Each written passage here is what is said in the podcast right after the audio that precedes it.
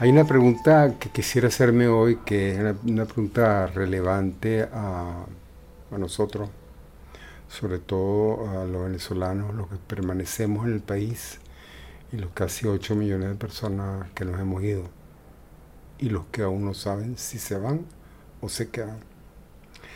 La pregunta me viene después de leer uno de los últimos libros de Malcolm Gladwell, un sociólogo y escritor canadiense, que es conocido por algunos de sus libros fuera de serie, donde habla de la relación entre el genio y el trabajo, entre el, talento innato y la disciplina, el trabajo requerido para destacar en alguna actividad, cuando se refiere, por ejemplo, a las 10.000 horas de práctica necesarias para, para destacar en, en cualquier oficio.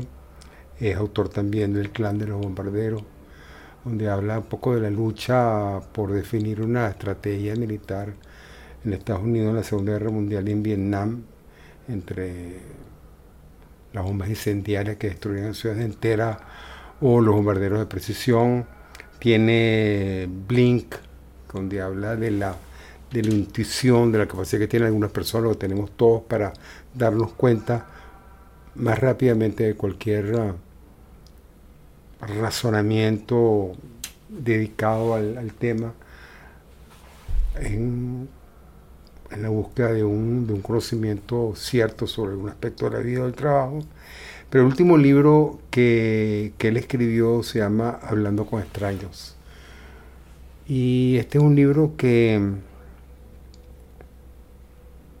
que, que se plantea una, un, hecho fundamental de la naturaleza humana. Es decir, nosotros tendemos a creer que la persona con la cual hablamos dice la verdad, que es honesta, que es bien intencionada y que quiere nuestro bien o que por lo menos no nos está mintiendo. Y empieza señalando algunos ejemplos, por ejemplo, un ejemplo de un, un alto oficial de la inteligencia cubana que en plena Guerra Fría durante el año 80, Florentino Aspillaga, se presentó, siendo uno de los jefes del espionaje cubano, se presentó a una embajada de Estados Unidos en Austria, Viena, y, pidió que se iba a pasar el enemigo, iba quería asilarse en los Estados Unidos y iba a contar todo lo que sabía. Llamaron a uno de los más grandes especialistas en contra espionaje cubano de la CIA, apodado el alpinista, y para que fuera a bien entrevistarlo, porque Aspillaga solamente quería hablar con él. El alpinista era un hombre famoso en los medios de inteligencia, con mucha experiencia en la KGB, y la Stasi daba cursos sobre él inclusive. era el modelo del, del, oficial de inteligencia cubana. Y cuando llegó, el alpinista le dijo a Aspillaga, bueno, si tú eres realmente un un alto jefe de la inteligencia cubana, dime algo que yo sepa o que ya yo nada más pueda saber. Se lo. ¿Tú te recuerdas de aquella persona, le dijo el cubano, que, le tomaba fotos al, al escritor de Fidel Castro, algunos documentos secretos que se llamaba tal, y te los pasaba? ¿Cómo sabes tú eso? Que era gente doble, era gente nuestra y le pasaba a ustedes a la CIA información falsa. ¿Te acuerdas? Continuó de aquel oficial de la, aviación militar cubana que les revelaba a ustedes detalles de la estrategia y los planes de defensa. Y a esto el periodista estaba asombrado, pues no sabía nadie. Le dijo, era gente doble, era gente nuestra. Y así procedió a nombrarle a docenas de personas que eran agentes dobles de la CIA en, en Cuba y en La Habana, pero que eran funcionarios de inteligencia cubana agentes dobles que pasaban información falsa. O sea, cómo este señor, que era un hombre ya décadas detectando, analizando, percibiendo, identificando a, personalidades capaces de, desempeñar un trabajo de inteligencia fuese engañado de tal manera.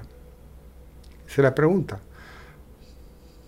Aún personas como ella son susceptibles al engaño. Ana Montes era otra agente cubana que trabajaba en la CIA a cargo de la sección cubana, que fue la responsable de, siendo norteamericana, de llevarle a los cubanos la información de los hermanos del rescate, aquella organización de voluntarios exilados que trataba de ayudar a los, miles de balseros que trataban de escapar de la isla y, de disminuir el número de muertes, que fueron 20, 30 mil personas que murieron seguramente devoradas por tiburones ahogados en, en ese mar peligroso de esas 90 millas que separan a La Habana de la, de la península del, del, del, sureste norteamericano, de la Florida. O sea, nadie se dio cuenta sino hasta muy, muy tarde. Engañó a todos, a todos sus jefes, que eran oficiales. Aldrich Ames, otra persona, jefe de la de contrainteligencia, uno de los jefes de la contrainteligencia soviética en la CIA, fue durante años agente de la KGB y le pasó a los rusos, a los soviéticos, la información necesaria para destruir la red de de la CIA en Estados Unidos. Nadie se dio cuenta. James Angleton, Angleton otro funcionario de la CIA, es decir, el jefe en el top de la inteligencia norteamericana, pensaba, estaba convencido de que tenían un espía o varios espías soviéticos trabajando en la CIA y tenían razón, pero nunca pudo demostrarlo. En el proceso votó y destruyó carreras de personas sospechando su integridad, su compromiso con los intereses del gobierno americano y al final fue se retiró derrotado en ese sentido, pues nunca descubrió a nadie y todo el mundo pensó que era sencillamente un loco paranoico. Un caso más grande pudiera ser Neville Chamberlain. Neville Chamberlain fue varias veces y se entrevistó con Hitler y estaba convencido de que Hitler era una persona honesta, que decía la verdad y que quería la paz para Europa. Y a tal fin le entregó una parte de Checoslovaquia donde la gente hablaba alemán como, como, parte, del, como parte de la negociación que iba a desembocar en una paz duradera.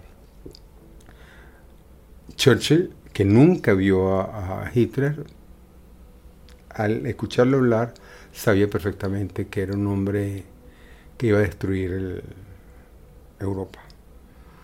Pero a Churchill no le hicieron caso. A Churchill decían que era un viejo borracho, incapaz, hasta que finalmente Inglaterra y el estamento político inglés se dio cuenta de la realidad y Churchill fue elegido primer ministro de Inglaterra. Al final, Churchill escribió un libro, su memoria, su historia de la Segunda Guerra Mundial y ganó después de la Segunda, al finalizar la Segunda Guerra Mundial, el Premio Nobel de Literatura, cinco tomos extraordinarios. Hay muchísimos casos de este tipo. O sea, ¿Qué, tenían en común esta gente?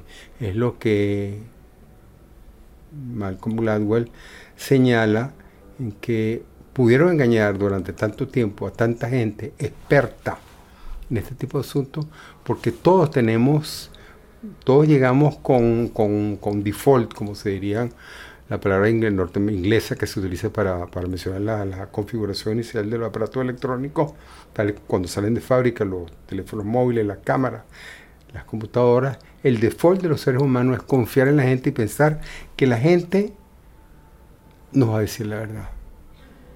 Y yo creo que esta es una pregunta interesante para nosotros venezolanos. Para nosotros en 1928 pensamos realmente que que Chávez iba a hacer el bien, que era una persona bien intencionada, que iba a beneficiar el país, que iba a reducir la pobreza, que iba a disminuir las desigualdades, que iba a enriquecer el país, que iba a combatir la, corrupción. Y ahorita, como estamos viendo, el último, último saqueo a petróleo de Venezuela que fue descubierto, es solo una, una, una piedra más, en esa montaña gigantesca de destrucción masiva que ocasionó. Los venezolanos pensamos bien de la gente, o pensamos bien de la gente. Los venezolanos estábamos acostumbrados a confiar en los demás.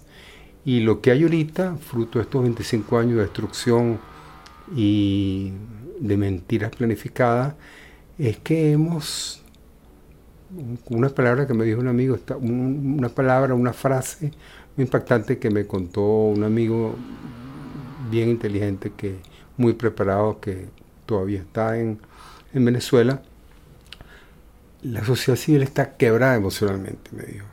No cree en nadie, ni en la oposición, ni en el gobierno, ni en los vecinos, ni en las organizaciones, las pocas organizaciones de la sociedad civil que, que existen. No sabe qué es lo que pasa, no hay medios de comunicación, todos fueron censurados, apagados, trancados, perseguidos y silenciados no existe. Tenemos que, uno de los esfuerzos de las nuevas generaciones, una de las maneras de romper este quiebre masivo de la, del espíritu nacional es aprender a volver a confiar en la gente. Recuerdo hace muchos años en, una, en el primer curso que hice en el IESA, en, Caracas, Instituto Superior de Estudio Administrativo, la primera conferencia, si mal no recuerdo, fue Gustavo Rosen o alguien así. Y él nos hablaba, el primer día de clase nos mandó a leer un libro. Lean ese libro Confianza de Fukuyama. Sin la confianza en los demás es imposible hacer negocios. Sin la confianza en el país resulta muy cuesta arriba progresar, progresar en cualquier empresa, proyecto o, o trabajo que iniciemos. Y esta capacidad de confiar en los demás es nuestra naturaleza básica, es nuestra condición primordial y es la que tiene que prevalecer y tenemos que empezar, tenemos que recobrar, que recuperar. Esta es un poco la enseñanza, al menos para mí, de este libro de Malcolm Gladwell, hablando como extraños. Es un libro que, que, es impactante hablando con extraños, ¿qué deberíamos saber de la gente que no conocemos? Es el título. Es un libro que, que me puso a pensar y que pudiera ayudarnos a, entre todos, a recuperar esa confianza necesaria para reconstruir el país.